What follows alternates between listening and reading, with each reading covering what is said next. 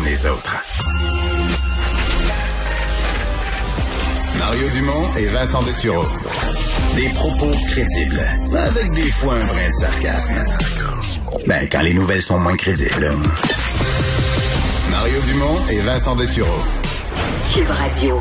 Alors Vincent, euh, l'Université d'Ottawa qui finalement, euh, des, des, des, jours, des semaines après, condamne euh, les propos d'Amir Attaran. Ouais, faut croire que la pression était rendue trop importante. Quoi tu dis quand... En fait, moi, mon impression, c'est qu'on parlait justement plus de ça depuis 24 ben, heures. Juste au moment où on parlait plus de ça. C'est ça, la tempête est passée, t'as résisté à réagir. Finalement, une fois qu'on n'en parle plus, qu'on est dans la troisième vague, ben là, on réagit. Ça ça, ouais. le recteur de l'Université d'Ottawa, Jacques Frémont, qui a finalement condamné les messages du professeur Amir Attaran là, à l'endroit des Québécois. On sait qu'il bon, compare les Québécois euh, à l'Alabama du Nord. Euh, il parlait des suprémacistes blancs. C'est l'appel de, de Yves-François Blanchet.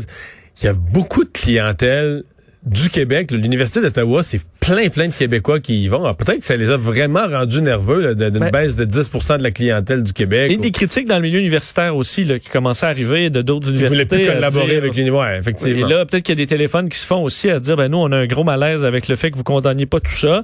Euh, il parlait donc euh, dans une vidéo, là, euh, le, le, Jacques Frémont, les propos de l'un de nos professeurs sur Twitter ont projeté l'université sous les feux de la rampe. Je vais te le faire entendre, un extrait de cette vidéo sur Twitter a projeté l'université sous les feux de la rampe.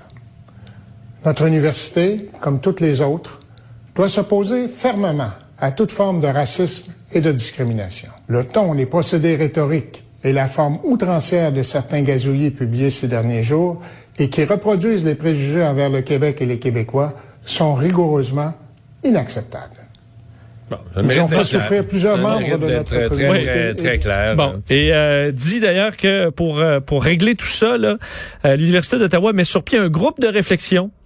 présidé par l'ancien juge de la Cour suprême Michel Bastarache, juge Bastarache qui est quand même bien connu, pour tirer des leçons des incidents récents. Alors on va produire un rapport avant la fin de l'été 2021 qui sera rendu public.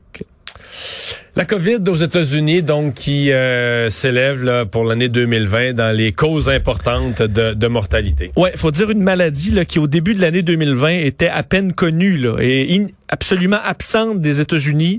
Euh, en 2020 est devenue la troisième cause de décès aux États-Unis. C'est ce qui a été confirmé par la CDC. Là, des chiffres préliminaires, mais on commence à avoir un peu tout le bilan. Euh, donc, euh, troisième après les, les cancers et les maladies cardiovasculaires. Alors, c'est très important. D'ailleurs, plusieurs disaient, ouais, mais les gens qui meurent de la COVID, c'est des gens qui seraient morts, morts de toute façon. La surmortalité aux États-Unis, presque 16% par rapport à 2019, de sorte qu'une augmentation comme on a rarement vu. C'est ce que j'allais c'est que tu te rends compte que le fait qu'ils n'ont pas pris les mesures, que le président Trump s'en est pas occupé, la plupart des pays ont une surmortalité 7, 8, 9. le 16, l'écart de... Pas, pas qu'il aurait tout évité, il y aurait eu des morts.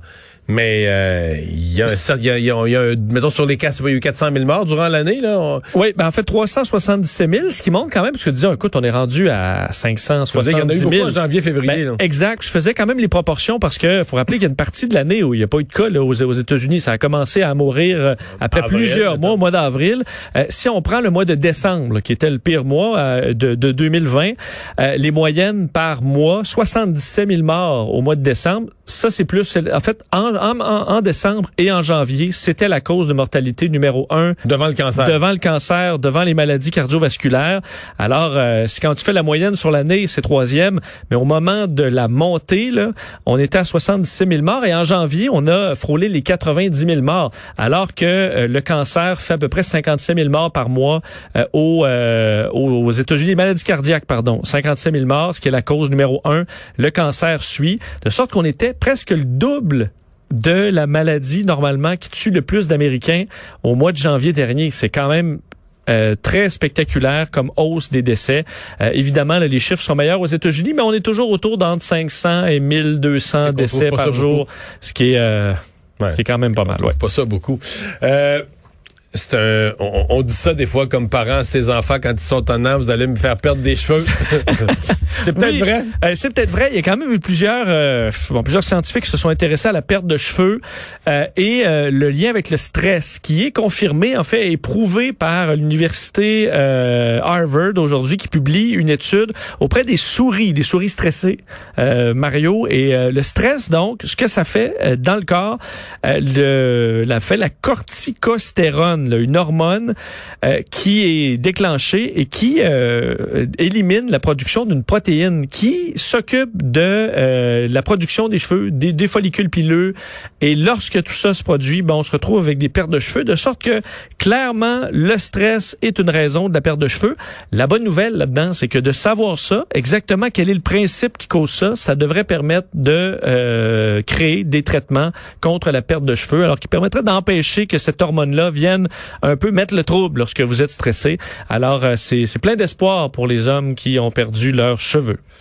Les nouvelles incidents avec un des chiens euh, des Biden. Ouais, là, le chien major, là, euh, berger allemand, euh, provient d'un chenil. Euh, Il y a des problèmes. On sait qu'il avait été renvo- ben, renvoyé dans Pour le Delaware pour recevoir un entraînement spécial après avoir mordu un, un agent des Secret Service. Euh, là, Pas on gravement quand pas même, gravement. là, une, mais- une- une morsure sans plus. Euh, D'ailleurs, Joe Biden avait dit, ah, mais tu, il faut qu'il s'habitue à son nouvel environnement. Le veut pas, il y a plein de monde qui vont vers lui, ça l'inquiète.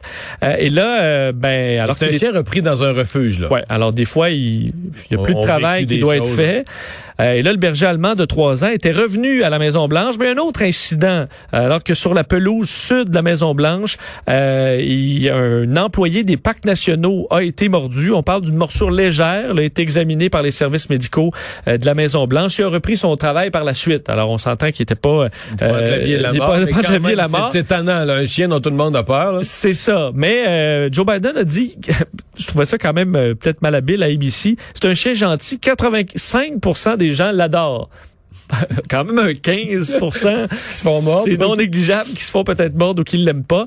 Euh, alors, euh, et c'est une situation qui est reprise quand même dans certains médias un peu anti-Biden, à quel point ah là, le chien major euh, met le trouble à la Maison-Blanche. Alors, c'est une, un épisode de plus dans euh, la saga des chiens de Joe Biden. Peut-être euh, miser à l'avenir sur un Golden Retriever ou un Golden Doodle, un gros Ouais. toutou. Ouais, ouais, un chat. Ok. Ah non, un chat, ça, ouais, c'est pas toujours sympathique. Le hockey